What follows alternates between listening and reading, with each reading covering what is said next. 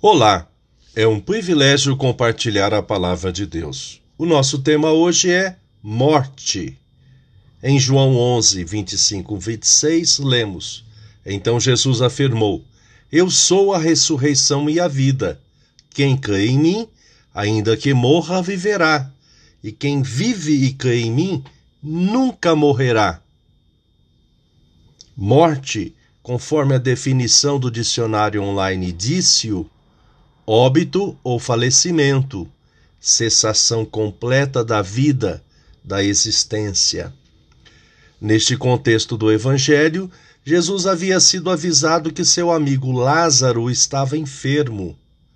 Quando Jesus recebeu a notícia, disse: O resultado final dessa doença não será a morte de Lázaro. Isto está acontecendo para que Deus revele o seu poder glorioso e assim por causa dessa doença, a natureza divina do Filho de Deus será revelada. Jesus, quando chegou a Betânia, Lázaro já estava sepultado, havia quatro dias. A morte sempre nos causará impacto, pela separação do ente querido ou por lembrar que este momento chegará para todos. A finitude da vida, a morte, foi a herança advinda do pecado adâmico. Marta explicitou a sua profissão de fé ao declarar que cria que o seu irmão ressurgiria na ressurreição no último dia. Então Jesus afirmou: Eu sou a ressurreição e a vida. Quem crê em mim, ainda que morra, viverá. E quem vive e crê em mim, nunca morrerá. Você acredita nisso? Sim, Senhor, disse ela.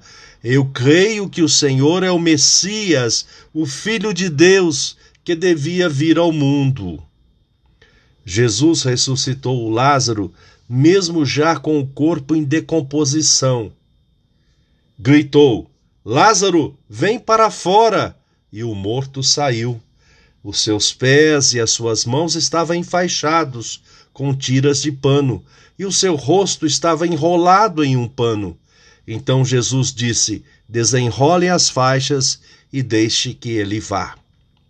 Pensamento para o dia. Assim como morreremos, voltaremos ao pó, também ressuscitaremos, porque Jesus é a ressurreição e a vida. Deus te abençoe.